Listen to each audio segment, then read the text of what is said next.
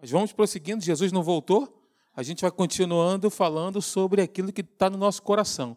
Mas eu quero chamar a atenção de vocês para algo que está acontecendo agora, nesse momento, no mundo do espírito. Que muitos de nós não se apercebem disso. Nem sequer tem noção do que está acontecendo agora.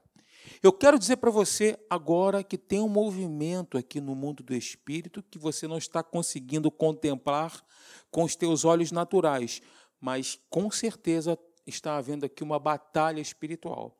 Eu vou te mostrar isso por meio de uma parábola, uma das mais conhecidas de Jesus, que está aqui em Marcos capítulo 4, que é a parábola do semeador.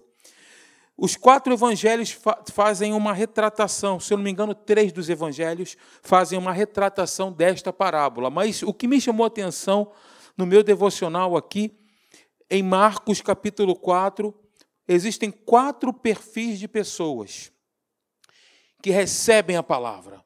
Aqueles que a palavra cai à beira do caminho, cai no solo rochoso, cai entre os espinhos e cai em boa terra, e quando cai em boa terra, a palavra ela produz. Eu quero te dizer que a palavra é poderosa, ela vai produzir, sempre produzirá, em um coração que permite que ela produza. Não é em qualquer coração. Vamos lá, vem comigo.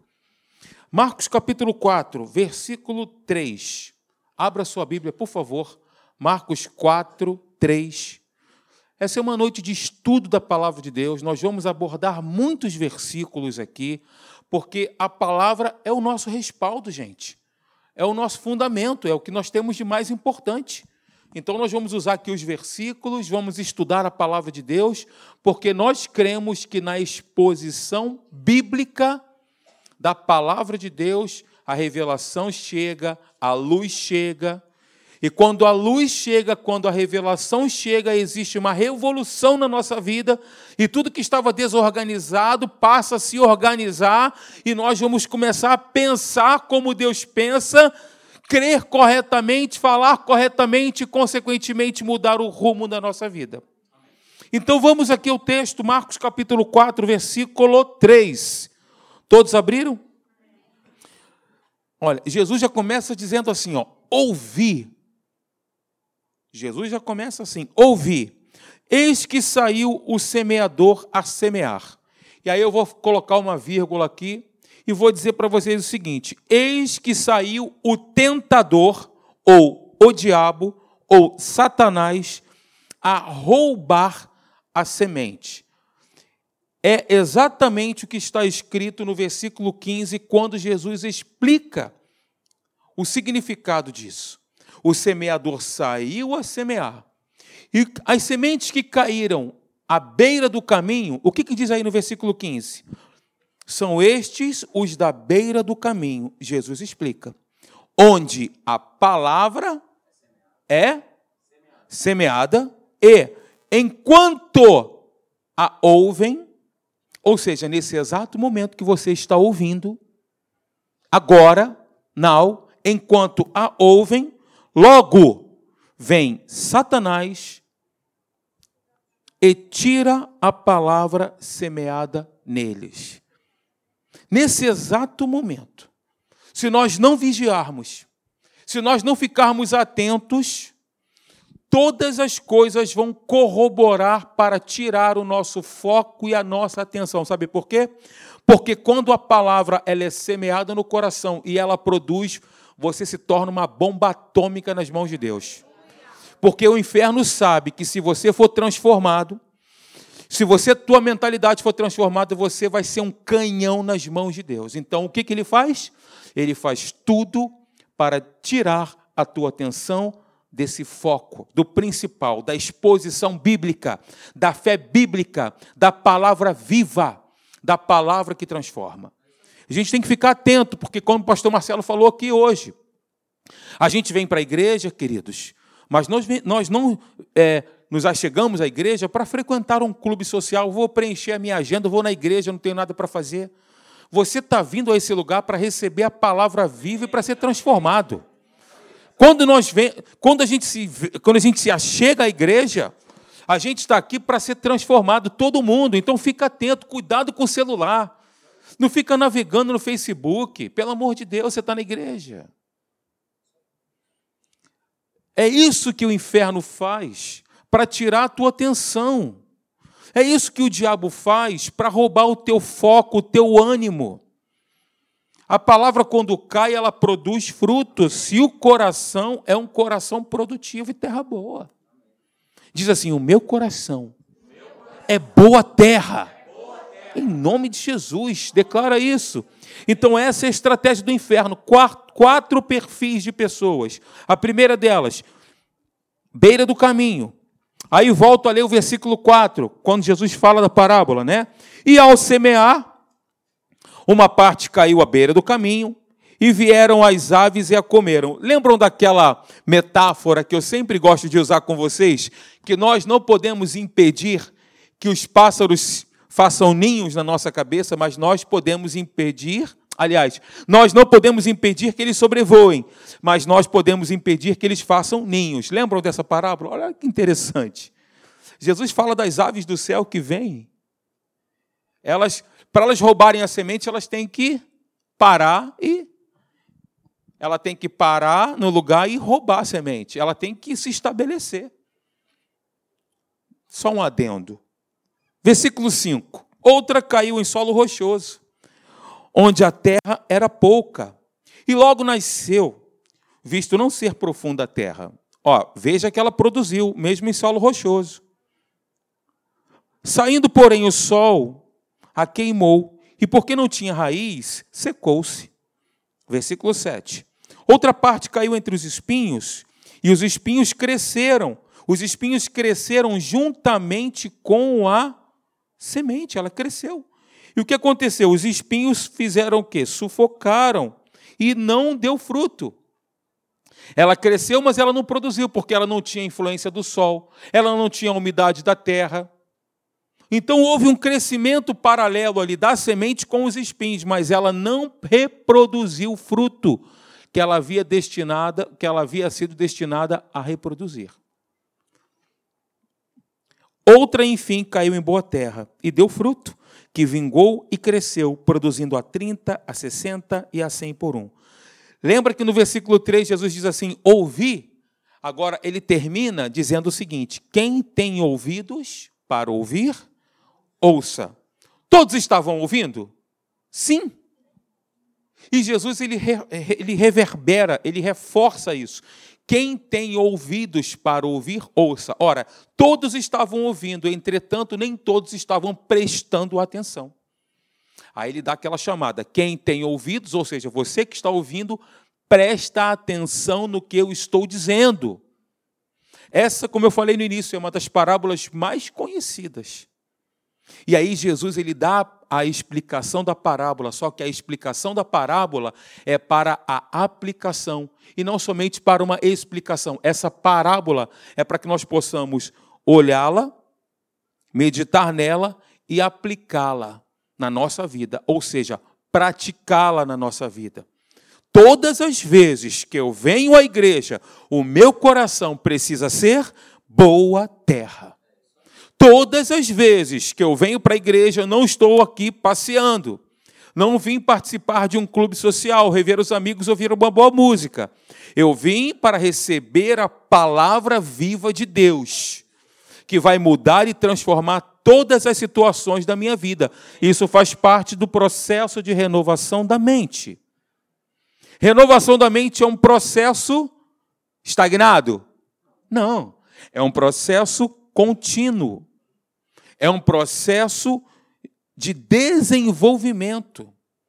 Nós, como crentes em Jesus, nós estamos sendo aperfeiçoados. Irmãos, nós estamos em construção.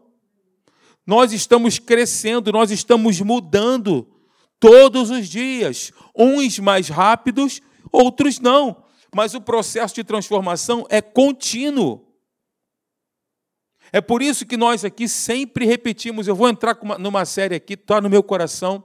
Depois que nós terminarmos aqui renovação da sua mente, eu quero voltar a falar sobre cura divina, que é o pão dos filhos, que é a vontade de Deus. Quero falar sobre isso. A gente vai pegar vários versículos, tanto no Antigo Testamento quanto no Novo Testamento, mostrando a vontade, o desejo de Deus e aquilo que Deus tem preparado para aqueles que são novas criaturas. Você é uma nova criatura, é filho de Deus, é um aliançado, está debaixo da aliança, está debaixo do governo do Espírito Santo, nasceu de novo, tem direito à cura. É direito. Ok? Então vamos voltar aqui, mas nós vamos entrar nisso mais para frente. E aí Jesus dá a explicação da parábola. Ele diz no versículo 15: São estes os da beira do caminho, onde a palavra é semeada, enquanto a ouvem, logo, não espera chegar em casa, não, é agora, logo, vem Satanás e tira a palavra semeada neles. Foi por isso que eu falei aqui no versículo 3, né, que eu fiz essa, essa, essa vírgula. Eis que o semeador, eis que saiu o semeador a semear, eis que saiu Satanás para roubar a semente lançada. Porque é exatamente isso que ele faz. Versículo 16. Semelhantemente, ou seja, o modo, não, o modo operantes dele não muda. Semelhantemente são estes os semeados em solo rochoso, os quais, ouvindo a palavra, exatamente isso que nós estamos fazendo aqui agora, ouvindo a palavra, logo a recebem com alegria. São aqueles que dizem aleluia! São aqueles que dizem assim, amém! Sabe o que significa amém? Quem falou? Quem falou que assim seja? Não. Amém significa, debaixo dessa palavra, eu apoio a minha confiança. Nesta palavra que você está dizendo aí, eu coloco toda a minha confiança e certeza. Amém? É isso. É muito mais profundo que um simples menear de cabeça, né? em termos de concordância. É muito mais do que isso. Então, quando a gente fala amém, a gente está dizendo o seguinte: olha, eu creio de todo o coração que essa palavra que você está dizendo é verdade e vou aplicá-la na minha vida. Amém? É isso. Então, versículo 16. Não, 17. Que eu já li o 16, né, do solo rochoso. Mas eles não têm raiz em si mesmos, sendo antes de pouca duração. Em lhes chegando a angústia ou a perseguição por causa da palavra, logo se escandalizam. Pastor Hélio tem uma frase maravilhosa que a gente sempre está falando entre nós, pastores, a gente está sempre lembrando: toda palavra crida será provada. Toda palavra, você recebeu a palavra, confessou no seu coração, ela criou raízes profundas em você, pode ter certeza que você será aprovado naquilo que você crê. Quando eu falo você, estou me incluindo, tá? Nós seremos provados naquilo que nós cremos. Então, se eu creio que o meu Deus é o Jeová Rafá, é o Deus que cura, vai ser provado nessa área, hein? Fica atento, depois não vai dizer que eu não te disse isso. Quando nós declaramos, por exemplo, que Ele é a nossa provisão, chegarão dias, porque a Bíblia diz que o dia mal vem, o dia mal vem. Só que, diante do dia mal, ah, glória a Deus, aleluia. Salmo capítulo 23. Ainda que eu ande pelo vale da sombra da morte, eu não temerei mal nenhum. Por quê? Porque tu estás comigo. A tua vara, ou seja, a tua palavra, ela me consola, ela é minha sombra, ela me guarda de dia, de noite, me ampara, me protege, me sustenta, me renova, me regenera. Esse é o nosso Deus, queridos e nós seremos invariavelmente provados naquilo que nós cremos. Então, por causa da palavra, a angústia pode vir. Por causa da palavra, como está escrito aqui, a perseguição também vem. Até dentro da nossa própria casa. O que você vai fazer na igreja hoje? Meu pai falava isso para mim, meu pai, um crente em Jesus, um exemplo para mim, mas na ignorância dele, sem ser crente na época, tá louco fazia jejum, né, aquele primeiro amor, você quando era, né, inclusive a Bíblia diz para a gente voltar às práticas das primeiras obras, né? Aquela coisa do jejum e tal, lendo livros, orando e tal. Meu pai falava, isso vai ficar doido, você vai ficar maluco. Às vezes você sofre uma perseguição no seu trabalho porque você é crente, porque você não se curvou como Daniel. O rei Dário, olha, todos nós baixou um decreto, todos aqui estão proibidos de orarem aos seus deuses ou fazerem pedido a qualquer um dos outros deuses, dos seus deuses. Ele assinou o decreto, e o decreto dos medos e persas não se podia revogar, né? Estava lendo sobre isso hoje. E a Bíblia diz que ele foi lá, o rei assinou, ele pegou, ele viu o decreto assinado, ele foi para a sua casa, abriu a sua janela, olhava para Jerusalém, olhou para Jerusalém, ele fez aquilo que ele costumava fazer, dobrou seus joelhos, dobrou seus joelhos e agradeceu a Deus, ele dava graças a Deus. Olha só, é uma atitude de ação de graças. O que é ação de graças? A gente está operando em fé. A gente está agradecendo a Deus por algo que ainda não aconteceu. Isso é operar em fé e isso agrada o coração de Deus. Quando a gente, por exemplo, você está passando por uma dificuldade na sua vida financeira, na área de saúde, um desafio, você dizer assim: Senhor, obrigado pela minha cura. Obrigado porque tu és o meu sustento, Senhor. Obrigado porque tu és a minha provisão. Mesmo não tendo, mesmo não vendo, mesmo não sentindo, Deus está naquele momento ouvindo a tua oração e você você será respondido, porque a oração que não é respondida é aquela que não é feita, irmãos. Porque Deus, Ele ouve a oração. Diga assim, amém, glória a Deus. Diga assim, eu tenho certeza disso. Deus ouve a oração.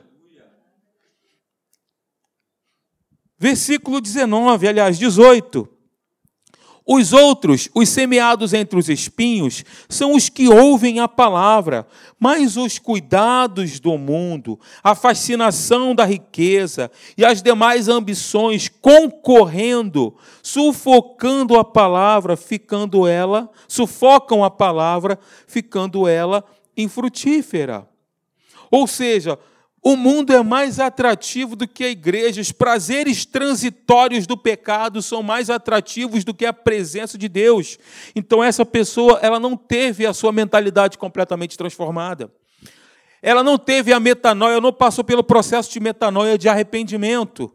O mundo ainda traz um fascínio. Fascínio significa feitiço. Como se, né? O mundo traz esse negócio, as pessoas ainda estão Queridos, nós estamos vivendo os últimos dias dos homens. Nós estamos vivendo os últimos dias na face dessa terra. Eu quero dizer para você, com toda certeza no meu coração, não tem como falar para você. Anota a data aí da volta. Tem como? Nem Jesus diz, a Bíblia diz que ele sabe, só o Pai, né? A Bíblia diz que só o Pai. Mas eu tenho uma, uma impressão no meu coração que Jesus volta na nossa geração. Eu tenho essa impressão no meu coração. Você corrobora com isso?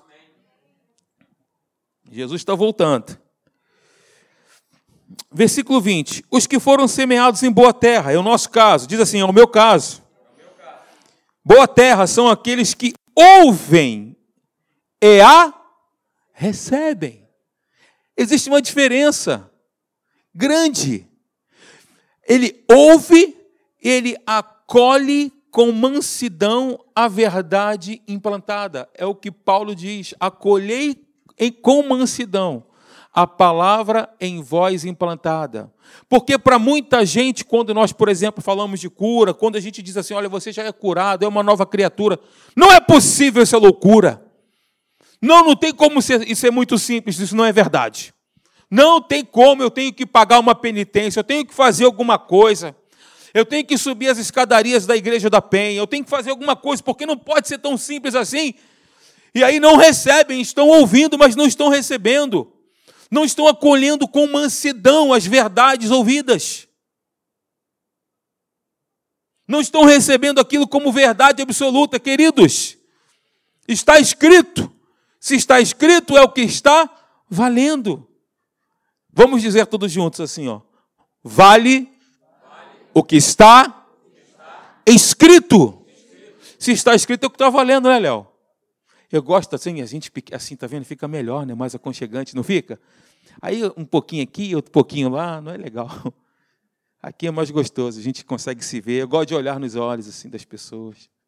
Vê, vê a cor dos meus. Né? É claro, né? Igual... Eu ia fazer uma piada, mas depois eu falo para você a piada. Eu fazer. Então eles ouvem e eles recebem. os teus também são claros, né, Léo? Mas se você perguntar para minha filha qual que é o mais bonito, ela vai dizer: qual é, que é o mais bonito, filha? O meu ou dele? Ai, que bom. igreja é isso aí, ó, tá vendo? Nessa simplicidade. É isso aí, gente. Então eles ouvem e recebem. E aí o que acontece? Frutificam a 30, a 60 e a 100 por um. Ouvir e receber. Jesus falou isso. Aqueles que permanecem em mim, e eu, eu vou permanecer neles. Aqueles que têm os meus mandamentos e os guarda e recebem, este é o que me ama. Aquele que me ama será amado por meu Pai. E o que, que vai acontecer? Eu vou me manifestar a Ele, ou seja, você vai ter a manifestação viva de Jesus. Pensa nisso. Ouvir e guardar. Se você, Alexandre, eu ouço e não consigo guardar. Eu venho à igreja, eu estou ouvindo, mas eu não consigo guardar. Mas você tem um desejo sincero no seu coração? Fale com Deus. Fala, Senhor, me ajuda Espírito Santo, tatua a tua palavra no meu espírito com fogo. Me ajuda a guardar a tua palavra, Senhor. Eu quero que o meu coração seja boa terra. Faz essa oração. Se o mundo tem te atraído, a fascinação do mundo, ou se a prova vem, a angústia vem por causa daquilo que você tem crido, por causa da verdade, Senhor, eu preciso de Ti, Espírito Santo. Nós não temos falado aqui que o Senhor é a nossa força. A força que você tem, eu quero te dizer, não é tua. Senhor, me dá força. Não, Ele é a tua força. Senhor, me dá saúde. Eu quero te dizer que Ele é a tua saúde. Senhor, me dá coragem. Ele é a tua coragem. Senhor, me dá sustento. Tu é o meu sustento. Eu sei em quem eu tenho crido. Eu sei que o meu redentor vive.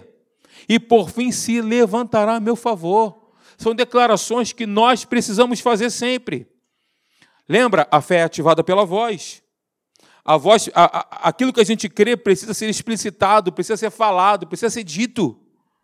Nós precisamos confessar a palavra de Deus, alinhar a nossa mente com aquilo que está escrito. Eu vou entrar, não consegui fazer isso hoje, mas nós vamos entrar nesse aspecto da confissão, homologueu. E aí vamos pegar aqui alguns textos bíblicos e vamos, repetir. Você vai anotar e você vai repetir na sua casa. Pequenas práticas, né, pastor Marcelo? Repete uma confissão. Não precisa repetir 30. Faz uma confissão todo dia. Em Cristo eu cresço, eu progrido e eu prospero. Senhor, eu sei que tu estás comigo como um poderoso guerreiro. Nenhuma arma forjada contra mim prosperará. Senhor, tu és um Deus grande e poderoso. Eu estou em Cristo, não estou em crise, estou em Cristo. Se estou em Cristo, sou mais do que vencedor. Se sou mais do que vencedor, a tua palavra diz que o Senhor Jesus, ele sempre me conduz em triunfo. Gente, é o que está escrito aqui. É o que eu estou sentindo às vezes? Não. Mas é o que está escrito? É o que eu estou vendo? Não, mas é o que está escrito? Se está tá escrito é o que está valendo, se está escrito é o que eu vou declarar, se está escrito é o que eu vou viver, e se está escrito é aquilo que eu vou colher o resultado na minha vida. Amém, queridos? Julião. Amém. Glória a Deus. Se na próxima semana a gente conseguir entrar aqui na mensagem, nós vamos falar um pouquinho sobre confissão. Esse é um processo maravilhoso, é um processo contínuo no qual todos nós aqui estamos passando hoje, que é o processo de renovação da nossa mente. É um processo de transformação da nossa mentalidade que o nosso coração seja boa terra. E você possa que você possa afirmar isso, Senhor, o meu coração é boa terra. A tua palavra vai cair, vai produzir frutos, não para a minha glória, não a nós, não a nós, mas ao teu nome da glória, Senhor. Não para que o meu nome seja exaltado, mas para que o teu nome seja engrandecido. Que eu seja uma fonte para outras pessoas, Pai. Fica atento, tá, queridos? Porque quando a exposição da palavra, em qualquer lugar, seja aqui ou em qualquer outro lugar que você esteja, quando a palavra está sendo exposta, naquele momento, no mundo do Espírito, está acontecendo exatamente isso. O Espírito Santo vem semeando, está jogando a semente no teu coração, e logo vem Satanás, não, é nem, não são nem os demônios, é o próprio principal. É o que está escrito ali. Satanás logo vem para roubar a semente. Vai vir uma distração, teu celular vai vibrar, sei lá o que, que vai acontecer. Alguma coisa, pô, você começa a pensar, já aconteceu com você? De você estar na igreja e você começar a pensar em algo que não tem nada a ver, ou do seu trabalho, ou uma situação com a sua família, ou uma situação na rua, ou algo que aconteceu, aquilo vem na tua mente. São os pensamentos do engano são os pensamentos do inferno para roubarem o teu foco e a tua atenção da exposição da palavra viva de Deus. A gente tem que ficar atento com relação a isso. Você é um privilegiado porque você está ouvindo essa noite isso aí. Você é um privilegiado porque você está ouvindo isso. Senhor, nós queremos te agradecer, Pai. Nós queremos te louvar, porque a tua palavra é viva e eficaz. A tua palavra é mais penetrante do que espada de dois gumes apta para discernir os pensamentos, Pai. Tua palavra, ela vem discernir os pensamentos que estão na nossa mente. Nós queremos declarar aqui, Pai, com base em tudo aquilo que nós temos ouvido e aprendido, que o nosso coração é boa terra. Eu declaro, o meu coração é boa terra. O meu coração é boa terra. Eu sou o que a Bíblia diz que eu sou, eu tenho o que a Bíblia diz que eu tenho. Eu posso fazer tudo o que a Bíblia diz que eu posso fazer. Eu serei sempre ensinado pelo Teu Espírito Santo, que é o meu professor. Eu sou sempre um eterno aprendiz, Pai. Eu quero ser um eterno aprendiz, aprender contigo, através das pessoas que estão nesse lugar, através das pessoas que estão nessa igreja, Pai. Muito obrigado por essa igreja maravilhosa, por esses irmãos que estão aqui, Senhor, que saíram dos seus lares para receber a tua palavra. Satanás, nós te repreendemos todo e qualquer espírito maligno que entrou nesse lugar com a intenção de roubar a palavra viva da, da mente, do coração do meu irmão, nós te repreendemos. Bata em retirada agora, no nome de Jesus. No nome de Jesus. Quero te dizer, meu irmão, entrega essa situação que está te preocupando a Deus. Entrega a Deus. Levante a sua mão e diz assim: Senhor, eu entrego nas tuas mãos essa situação que está me preocupando essa situação que está fazendo com que eu pense em outras coisas, Pai, no momento em que a tua palavra é ministrada pelo teu Espírito, não por mim, Pai, mas pelo teu Espírito Santo. Senhor, eu não quero que nada atrapalhe essa minha comunhão contigo, Senhor. Eu não quero e não permito que nada venha atrapalhar, eu rejeito em nome de Jesus todo e qualquer pensamento que venha me tirar das verdades reveladas e profundas da tua palavra, Senhor. Em o nome de Jesus, Senhor. Aleluia. Vamos ficar de pé, queridos.